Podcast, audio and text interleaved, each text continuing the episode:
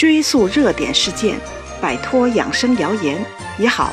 这里是彤彤中医养生妙招。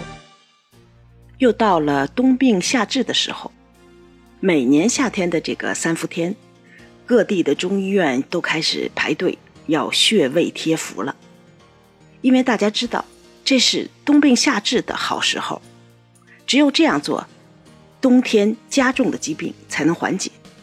但也有人怀疑，这么做到底管不管用？它的道理又在哪儿呢？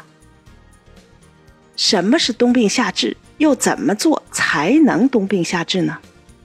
冬病夏治的真实意思是，利用夏天人体阳气最旺的这个特点，借助温热的药物或者办法增加人体的阳气，这样内外呼应，就可以将每到冬天就发作或者加重的虚寒之症消除掉。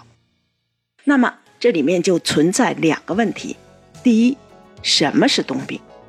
规范的解释是，所有到了冬天就发作或者加重的疾病或者病状，都算冬病。过去中国人生活贫瘠，保温条件不好，关节、胃肠和呼吸道最容易在受寒之后发病，所以过去传统的冬病夏治，主要治疗的就是关节疼啊、老胃病啊、慢性支气管炎这种老肺病。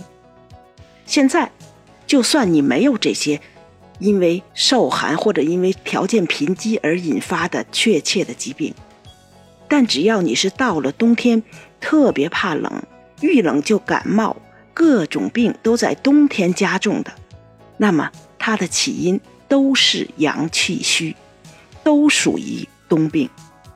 第二个问题就是，夏治用什么治？传统的冬病夏治就是用温热的药物进行穴位贴敷。穴位其实就是我们人体自带的药物，如果穴位选择正确，无论是穴位贴敷还是针对穴位的针灸，都能获得和吃药一样的效果。但是除了穴位贴敷，对那些怕冷明显，甚至在夏天都要穿秋裤的人。夏天就应该吃一些补阳的温热的药。如果能和冬病夏治的穴位贴敷同时进行，那么对他们阳气的助长就会更给力，就能更有效的去除冬病。在这里，我就给大家推荐三种可以用来治疗冬病的药物。第一个是附子理中丸，针对的是胃、肚子。发凉怕冷的人，这就是中医说的典型的脾胃虚寒者。他们在遇冷或者吃了凉的之后，就要胃痛，甚至泻肚，可能很长时间甚至一辈子都不敢吃这种生鲜的水果蔬菜。大便更是常年不成形的，甚至会在遇冷之后就变成腹泻。这种人就特别适合在三伏天里。用附子理中丸来补脾阳，用附子理中丸来冬病夏治。第二个就是金匮肾气丸，针对的是腰以下发冷怕冷的人，腰腿的这个怕冷是典型的肾阳虚的标志，冬天这个症状会更严重，但也可以有的人一年四季都这样。人上了年纪，或者说因为体质虚弱而未老先衰的。也往往容易出现这个问题。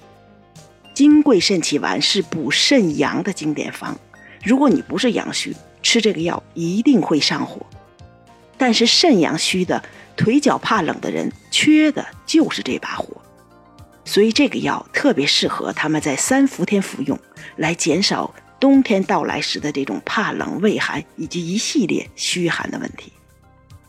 第三个就是复方阿胶浆，它针对的是。怕冷，而且总是手脚冰凉的人，手脚冰凉是因为气血虚。第一个血少，第二个气又无力推动，而手脚这些远离心脏的部位，就会因为缺少气血的濡养和推动而发冷、怕冷。这种症状或者说这种现象，在女性更常见，瘦弱的女性如尤其如此。那应对这种症状。单纯的补血药药力就不够了，必须要配上补气的药物。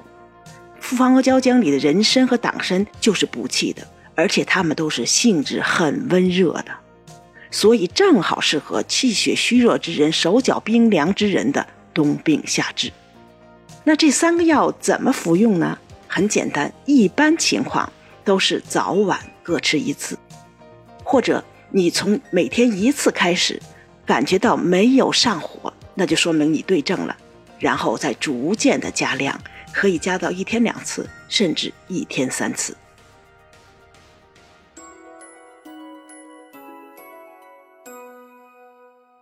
本节目由健康新同学、博吉新媒联合出品，喜马拉雅。独家播放。